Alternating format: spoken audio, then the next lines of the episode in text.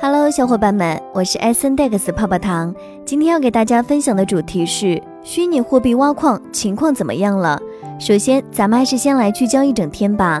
一，据 Crypto News 十二月二十三日消息，韩国银行巨头国民银行表示，已经开发了新的多币种钱包，能够存储 NFT 和各种代币，包括中央银行发行的货币。二，据 Bitcoin.com 十二月二十三日消息。俄罗斯中央银行正在准备一份报告，详细阐述其对加密货币的看法，并计划在一月假期后开始对 CBDC 进行试点。三，据 Crypto Potato 十二月二十二日消息，受土耳其本币里拉下跌影响，土耳其加密交易量激增。数据显示，全球超百分之十六的加密用户来自土耳其，位居世界四位。接下来的深度文章来自经济参考报，记者潘叶。郑生竹、杨丁淼，敬请聆听。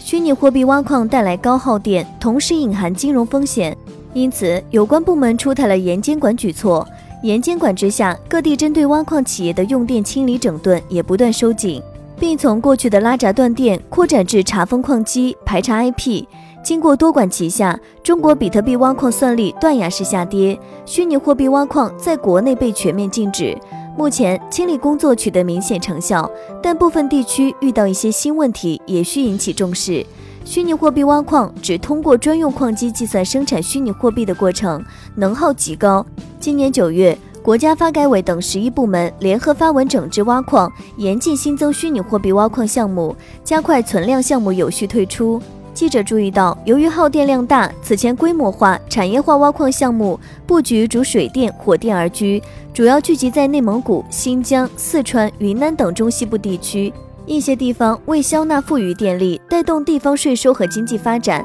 通过建设数据中心的名义招商引资，让挖矿项目大干快上。今年十月，剑桥替代金融研究中心发布的数据显示，在二零二一年五月至七月间。中国在全球比特币挖矿活动中所需的计算能力所占份额从百分之四十四降至零。美国、俄罗斯、柬埔寨成为矿业新中心，而二零一九年中国在全球算力中所占份额为四分之三。这个统计数据说明，目前中国比特币挖矿算力已经在宏观上功能性为零了。北京大学光华管理学院金融系主任刘晓磊教授说，但不排除还有通过海外代理继续挖矿的。或是还有散落在各地，在统计意义上规模较小的矿场。从各地情况看，虽然机构等规模化挖矿在国内被全面禁止，但不乏一些个人挖矿行为在各地依然存在。江苏省通信管理局今年十月在其官网上发文称，监测发现该省参与挖矿的互联网 IP 地址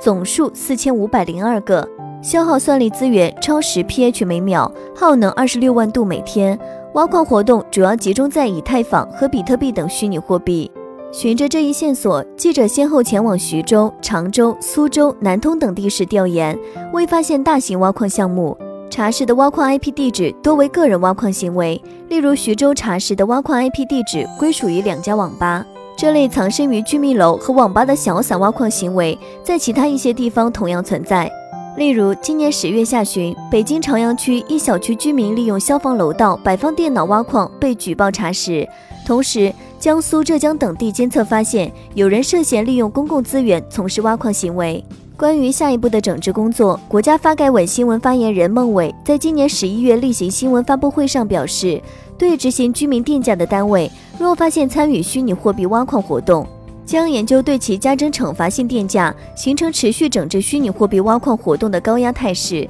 各地监管要求也在不断升级，但记者实地走访了解到，由于资源禀赋不同，各地在政策执行过程中也面临一些问题。同时，由于涉及监管部门较多，存在部门之间沟通衔接不畅、协作性差、权责关系模糊等问题。尤其对于现阶段出现的非企业挖矿行为的管控，仍存监管盲区。自然人分散式挖矿不是规模化的，也不是企业性质的。发改委、工信部对这类挖矿行为没有办法。无锡数字经济研究院执行院长吴奇说：“过去监管更多是从禁止虚拟货币炒作角度去整治，不管是企业还是个人挖矿，挖到矿一般都会交易，都可以从此环节切入监管。但是如果挖了矿没有交易，确实很难查处。”我们今年十月十二日收到上级移交的虚拟货币挖矿第一批监测名单，经过核查，目前反馈的问题 IP 均为个人行为。一位地市发改委负责人说，上级部门通知整治对象是挖矿项目，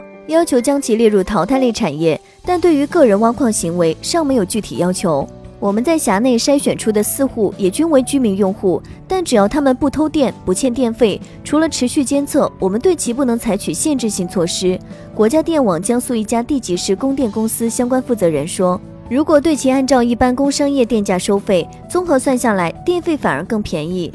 从网络安全角度来监管，运营商只能监控流量，无法监测能耗，因此很难发现挖矿行为。”一位地市网信办负责人说。虚拟货币因其去中心化机制、加密算法等特点，使其具备脱离监管的可能性。在未有效解决此问题之前，对虚拟货币的严禁或高压监管态势不可放松。区块链技术很好，但应用前提是多方互信，并且愿意共同参与。但绝大多数的应用场景很难实现。一位在数字经济领域资深从业者说。他们与一些地方政府合作上链项目时，发现部门间相互推诿现象普遍。本来区块链技术是去中心化的，但做到最后，往往变成多个单一部门的区块链，让所谓的去中心化又做成了中心化。这类情况值得研究。受访专家普遍对链币分离的监管方式表示支持，认为打击虚拟货币的同时，要保护发展区块链技术等数字科技。中国具有海量数据和丰富应用场景优势，未来应用前景广阔。但相关产业如何不走偏、不落入违法金融活动的轨道，如何明晰各方权责边界，完善大数据治理体系，也是未来监测的重点。东南大学交通学院院长毛海军等多位受访专家提出建议。一是对个人虚拟货币挖矿行为合法性进行界定，明确哪些行为应纳入整治范围；二是统一监管目标，明确权责边界，及时解决工作过程中不同步的问题；同时开展监管探索与创新，通过电力部门和电信以及公安部门联合协同，通过对异常用电、异常网络流量实施监控，打击非法挖矿；三是继续保护发展区块链技术等数字科技。以上内容作为一家之言，仅供参考。好了，本期的节目就到这里了。如果喜欢泡泡糖为您精选的内容，还请帮忙多多转发。那咱们下期再见，拜拜。